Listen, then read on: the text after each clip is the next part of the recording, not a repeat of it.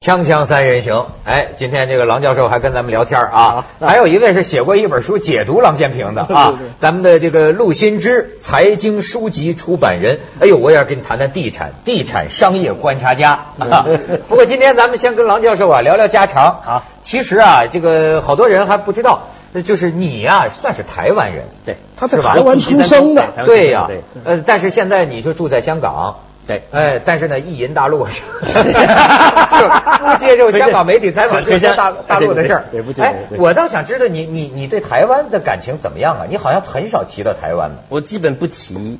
我大概我从二十七岁离开台湾呢，我就没有再真正的回去过了。没感情吗？好像对大陆更有感情，不知道为什么。哦，真是、啊，而且我爸爸妈妈都来了，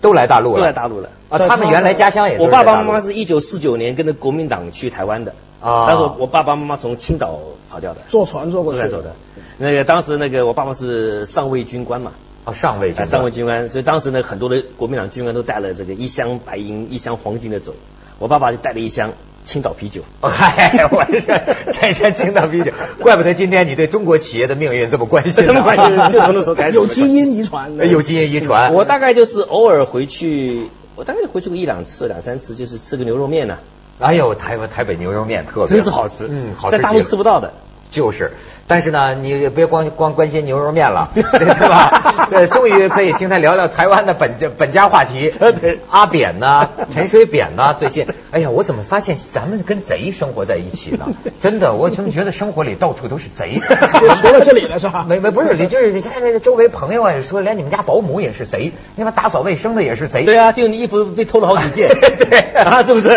这也不能去随便冤枉人家。这陈水 扁，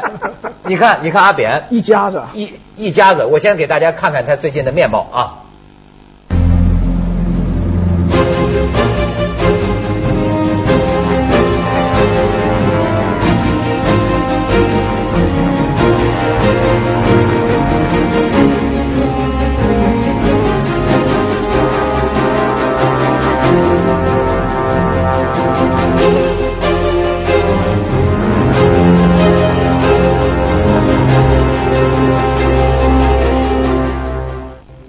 现在人家就提出来了，就说是陈水扁现在就是把自己推得一干二净，全家人好像合起伙来都栽残障人士这个吴淑 珍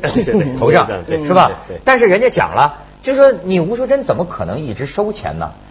而且能一而再再而三的，人家会给钱。如果对方没得到回报，又怎么会这样呢？对所以，所以表面上就是这俩就叫前店后厂似的 那种对对产业链老公不要这个钱，但是老公可能给办事儿，对嗯对吧？但是老婆在那儿收钱，这样就分割开了嘛。对。哎，你怎么评论这个事件？哦我们我们对这个事情的评论啊，有一个有一个本质的意义我们忽略了，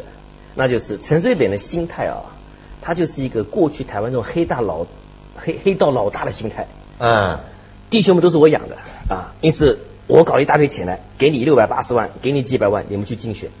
所以基本上啊，在民进党这么多的竞选公职人员当中呢，大概都收过陈水扁的钱。这不是一个简单的贪污受贿的问题，而是一个黑道老大作风的问题。我有钱，我控制所有资源给你们，你们去竞选，所以变成这么样一个团队。你可以叫他做做做成一个贪腐团队，嗯嗯嗯那么就这这就是个现实情况。贪腐阶层，他不这对个，他东西，整个就是一个，所以为什么民进党到最后他无法真正的攻击陈水扁，因为你也拿着钱了，大家都不干净，都捆一块没但儿。错是这没错个这个现象就非常有意思。哎，你这，所以我就老想一个问题啊，嗯就说是中国说了半天呢，都是中学为体，西学为用啊。对嗯你包括你像，你看我在几个地方都待过了，我在香港，好，哎，香港的这个人告诉我呀，说你看中国人接受西方的东西就是这样，他在公司里嗯表面上的制度，哎，都是西方的，嗯可是呢，你到他家嗯。他在家，他比大陆人还传统，还还还对对还对中国人，对对对吧对对？对哎， 你你包括像陈水扁， 你说这个我也想起啊，对对其实表面上看来是民主啊，是选举啊，可是你到最内部的核心，说白了还是刘关张《三国演义》那一套嘛，对对对没错没错没错对吗？就草根出来的，咱哥儿几个怎么怎么着，哎，然后传一个局，但是呢，吸收的是外表上看上去嗯对是西方的，所以这个中国人好像摆脱不了这个这个东西嘛。所以中国啊，自古以来啊，它最大的问题虽然有几千年的文官制度啊，但最大的问题是一直是你刚刚讲这个潜规则在运作，而不是规则。规则是摆在表面上给人家看的，给人家谈是的，潜规则来做运用。嗯一直到台湾哎也是一样，虽然台湾经过所谓的体制变革，变成一个民族，但是我跟你讲，潜规则的意思是没有改变的，这种黑道老大式的作风没有改变的。你看，这次就是一个很好的例子。对，那马英九呢？不是黑道老大吧？马英九怎么做？目前我们清我们并不清楚，但是马英九之前的国民党也是这样子的，啊，那绝对差不是多这样子的。蒋介石就是这样子的对，蒋介石不是青红帮嘛？哎对就是这样子的。 哎呦，那照所以你看，蒋介石跟青红帮的关系之密切，和陈水扁现在的态度，你发现都是一种黑道的理念，黑道老大的理念。我我来搞搞搞定一切，政治我来搞，钱我给你们，嗯你们跟着我干，好好干，兄弟们都发了，这种思维一直到蒋家父子。这个啊，这是找个学学术词儿叫什么家族伦理。嗯这个东西甚至在整个好像东方社会都存在。你比如说日本那个感觉，他那个什么自民党啊，我怎么当老时看对这着两也个有点都是像这种，对对对对对是吧？哎，辞对这就福田嘛，亚洲又是又这又样子嗯又又又又辞职，那你说马英九很清廉是吧？好，你没有资源，你没有买，你你没有给弟兄花，你就吃不开王不转，所以他提提名的人选呢，立法院就可以用国民党的委员给你就已取掉经把你否了，都不用哎立法委面去。子不用给你，为什么？哎呀，你干你咱你干你我干不会做我的对你不会做嗯对其实这是台湾的政治生态潜规则。所以补充一下教授讲的，其实呢，一个是黑道思维，另外一个你看中国历史上的那个所谓的呃政党集团、文官制度，它也大量滋生这情况，包括以前唐朝流离党争，到宋朝那个那那个司马光跟苏东坡，那两两党都是这样，就是有几个领头的人，清流也好，什么也好。他是不管钱的，但是呢，他带着的这些、这些、这些身边的兄弟是收钱的，后面还有更多的兄弟是互相写文章、发帖子、互相互相攻击的。啊我就这是一套完整的体系，就有一个领头的，就是像像那个阿扁，嗯另外呢有个残废人负责收钱，就是一个无辜的，啊这这或者一个躲在后面的形象，呃，更多呢就大量办事的，所以他这一套这套系统确实是由来已久，所以这个呢就跟民不民主制度它没有一个必然的关系，它更多是一个运营机制，就说我这样的生意就这么做的，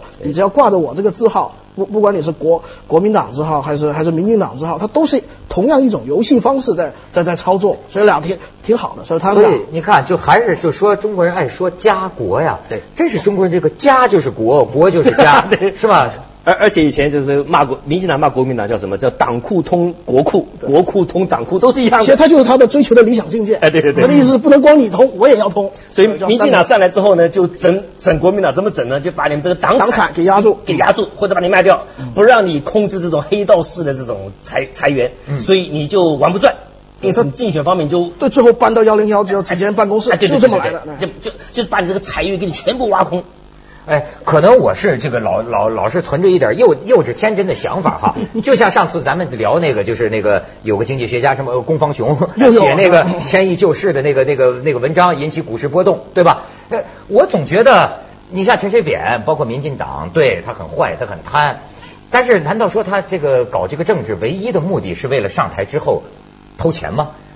难道说不完全不想把这个国家或者说是所谓国家了，就治理好吗？呃，有点政绩吗？青史留名吗？他他没、一点这种价值都没有吗？我觉得从中国历史上的党争啊，一直到台湾的这种这个民进党、国民党之争啊，坦白讲，我是没有看到这种国家的理念，至兄少弟的情谊好像更重至要。少没有看到现代国家的理对念，没没有有华盛顿啊、现杰代弗国家逊那一对那一类的东西。我们缺乏华盛顿啊这种情怀的人，对对通 常都是为了自家哥们儿的利益。利益对我们他砍追求樱桃树的人很多，出来认的人很少，都说是你干的。对就这样，应该这么说。对对对广告之后见。对砍樱桃树。有人含而不露，有人甘居幕后。面对变化，我们始终一如既往。 对呀、就看来这个郎教授聊你们家乡人啊， 陈水扁呢，大有深意的。就是说，腐败是一个中国人几千年来解决不了的痼疾嘛。对，有什么就是就是不可改变、动摇的原因？因此，我对于所谓这个最近网站上流传一篇文章哈，叫做《民主是个好东西》哈，郁可冰写的哈。嗯这这话讲的是对的，它有很多的缺陷。我举个例子哈，台湾够民主了吧？你这个腐败问题解决不了，所以我们很多人讲说要体制要怎么样怎么样才能防止腐败，都你都搞错了。因为中国是我们刚刚前前面讲的是一个潜规则运行的国家，所以我们真的要解决腐败的问题，不是到最后抓谁，而是像目前搞个什么叫做预防局，预防更重要。你如何让官员没有机会去腐败，比什么都重要。怎么能让他没机？我觉得他当了官就有机那会。么我我我最近提出一个新的思维哈，大家请看一下，就是现在在我们国内的官员哈，有两个特性：部分贪腐啊，绝对不是全部，那 但是当然 但但是每个人都很忙，一个礼拜干八天吧，一天干十五个小时吧，到底是一个什么制度会让部分贪污每个人都这么忙呢？这不是个体制的问题了。那我经过我的研究结果呢，我的结论是，公共产品的供应不足一定导致这两点。那什么叫做公共产品的供应不足呢？嗯我就用这个彩电为例，在我们国家彩电脱销时期，一百台彩电有一千个人要啊，嗯，所以我们这这这个售货员呢就很忙，啊哇，应付一千个人，他忙得不得了，一个礼拜干八天，一天干十五个小时。可是更重要的是什么？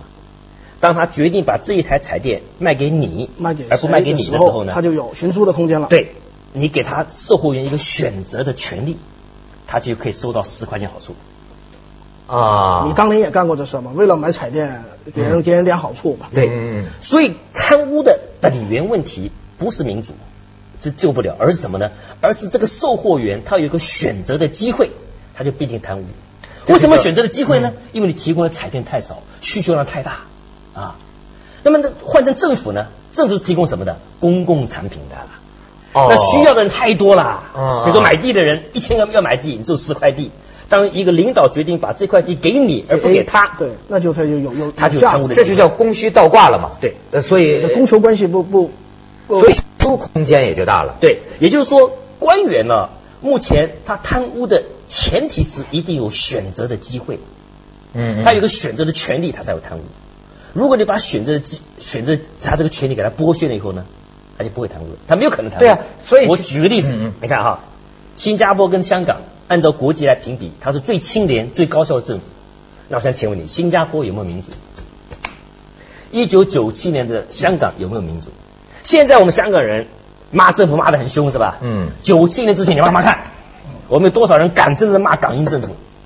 没有民主的。你那在你在香港也住过嘛？对，嗯没有民主的，是是是，是而且香港现在的民主是共产党给的，嗯英国统治九十九年没有给过你民主，都英国人说了算。那么这种没有民主的地方，而且它也没有舆论的自由。九七年的香港和是不现能在新加批评坡的基本上没有像现在舆论没啊有吗没有的，知道是吗你批评你要有底线的。你批评明星可以，批评你可以，哎，对，骂骂窦文涛可以，但是你要骂港英政府是不可以的，或者再骂更大的老板也不不行，可以的。一样。他港府有个政治部专门管这个事儿，是吗？所以对于政治批评方面，你要有底线。新加坡到现在都不可以，你现在都现在都得有底线。所以一个舆论不是那么开放，民主又没有的国家，为什么这么清廉？只有一个原因，什么原因呢？那建立起一套流程工序，把领导的选择权给你全部分散掉。举个例子，什么意思啊？那就是设立一个规则，什么规则呢？你不是有一百台彩电吗？不是有一千个人要吗？好了，设立一个规则，什么规则呢？那就是打分标准先来先到。对，我就说这前一百个人，你们进来，别人都回家，就排队。就一哦百个人要一百台彩电，因此公共产品的供需就平衡了。哦，派筹，哎香港派筹也可以在那个派筹派筹也可以前前一天晚上排队去，对对对啊对对然后就就是让一百个人进来，我一百台彩电卖给一百个人，反正搞一个个办法对，因此来来产生这个我事就儿不忙了。我本来不忙呢，我也没有贪污的机会了，因为你一定要给这这一百个人彩但电。那你说，咱们这说起来，我们这个招标不也是一个办法吗？但是问题，招标它有猫腻啊，招标暗它有标，围有标，它就不行，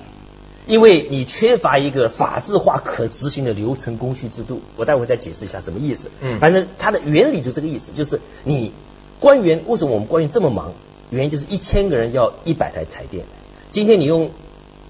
抽签的方式选择一百个人的话呢，你就不忙了，你只要应付一百个人就好了，而不是应付一千个人。同时，由于一百台彩电给一百个人，你也没有选择的机会，因此你没有贪污了。嗯嗯，那么再看看香港，香港就是有这种制度，因此香港的官员五点钟准时下班，香港官员很少公文，不太批公文的。香港官员一年还有一两个月的休假对，我们国内官员做得到吗？就他没那么多事儿，没那么多事，因为啊已经透过这种制度，让一百个人进来买一百台彩电，所以他就不忙。哦，而且一百个买一台彩电，你就没有选择的机会了，所以就不可能贪污。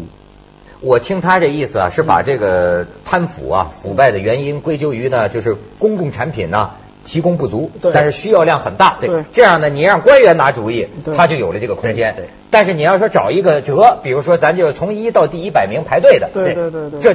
这这就没争议了，嗯没争议了有这么简单吗？啊，这个理论上这样子了了。举一个理，我们你今天都懂不的例子就是行，我们今天不是说替政府来做顾问啊，嗯我们就谈一个理念，谈一个理念，就是说理念这是对的，就这个理念呢和你讲的民主是无关的，那就是一个很简单一个供需的问题。那么至于说你要怎么解决，当然解决得了啊。香港也是中国人呐、新加坡也是中国人呐、啊他也是以我们的劣根性，他也是潜规则办事的啊，那人家怎么能解决呢？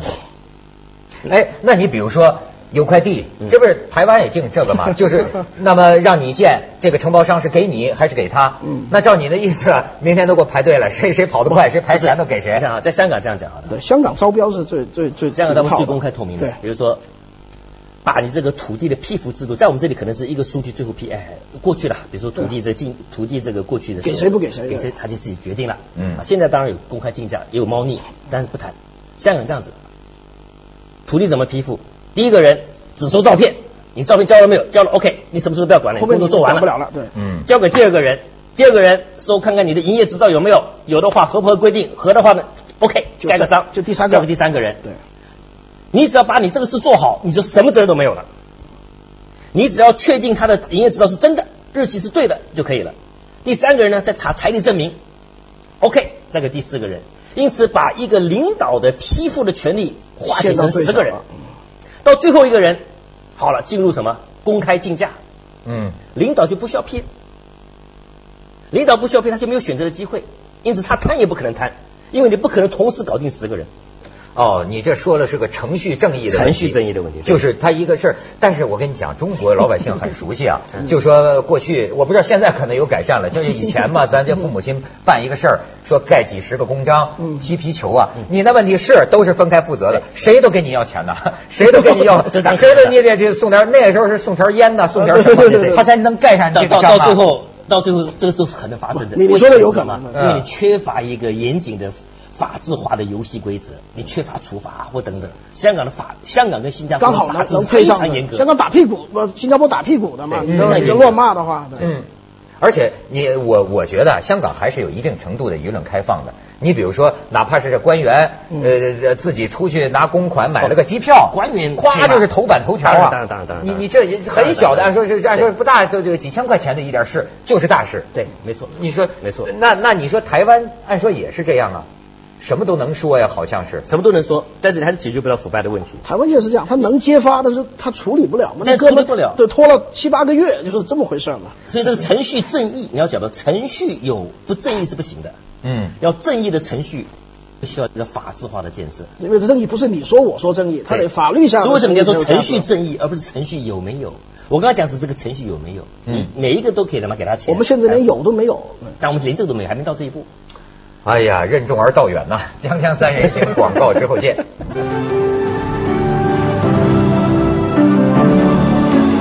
呃，为了那个一举这个啊，就是咱们窦文涛特别肯定、特别感觉特别亲切的一个例子就为什么国内老听说有导演找女演员有潜规则嘛，嗯其实就这个问题。如果你是那个导演能能能能定女演员的话，那就会有一百个来，那他就可以提很多要求潜规则。但是假如呢有一个工序流程，这样就导演你可能只能选某选一个女演员的年龄，那个制片制片人选女演员的那个那个文化修养，跟着那个再选女演员的什么什么东西，你把它分成六七个人，那他这个弄弄起来就成本高很多。当然也有说不定就六七个都有潜规则，但是嗯我估计到时候就难多了就难多了，我估计你也不答应。哎，但是我听着是亲切啊，我亲切，我知道中国这事儿 最后都得导演说了算呐。你这不说呢，有的那个 个别的 吧，女演员呃睡了摄像，睡制片，睡了制片，睡副导演，最后不还得导演说了？这就差你这一 环是吧你但们是都说过不，那就代代表说你这个你没有流程工序，对对对，啊有没有这个？到最后还是如果到最后还是要一个人决定的话呢，他还是拥有选择权利，所以你连连套制度都白费对，。前面那个程对序都是非正义，就是或者非正义的程序对这郎教授，我听你这个啊，我觉得跟那些市场派的经济学家的主张嗯啊，也是近似的，因为他们也是认为，就中国一方面要推进市场化，另一方面呢，要建立这个，所以这有时候触到这个政治体制改革，对吧？要我们要有权力的这个监督、嗯制衡，就这一套。但是你看，就是像你说的，台湾这些啊都都有啊也有人说呀，说你看，虽然这个台湾这刚开始搞民主啊，会出陈水扁这种这种幺蛾子，但是呢，毕竟你看他有一个自我纠错的能力，对也是要归咎于他的这个民主机制。嗯你你同意那吗？经过时间的推移之后啊，你会发现这个纠错能力呢，都会走到这一步，一定要走到程序的正义，你才能解决问题。好吧，所以我们需不需要花这么长的时间去搞个这么大的问题，搞个什么体制改革，搞这么大的问题，今天而都是为了这个小目的？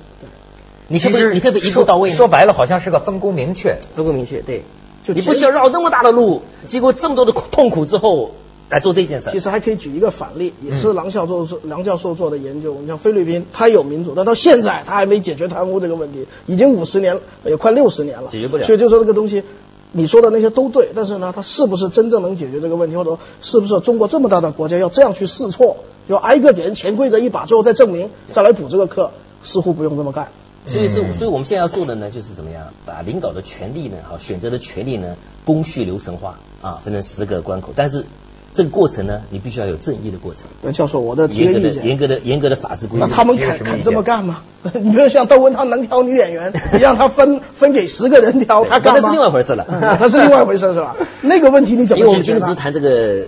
理论，不是这对个，不对嗯你讲这个，我是确实有体会。你比如说在香港犯个什么证件，犯个什么，我就觉得看着就不像摊子，因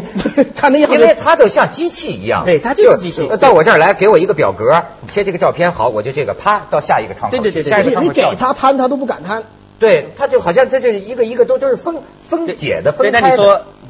他敢不敢？敢呢？怎么办呢？他有廉政公署，他成本很他高有很他有很强的法治的监管，他有的。嗯所以这叫程序的正义。他虽然像傻子一样，那么每个像机器人一样光做我的事情，但是为什么为什么变成但机器人是呢？台湾就没有类似没联有动没有，这样的台湾没有这种流，台湾台湾不是没有，而是做不了这这一套东西。台湾那个他们做不了专员不自己判一年多了吗？对对对就管的这个人自己自己就，他也有选择权，他自己也能寻租嘛。所以说明台湾人呐、这骨子里还是乡里乡亲的。哎 我老觉得台湾有这个感觉，所以他也很有温情，就是表面上看起来跟一什么这个中国人一直都有家族传统。家伙。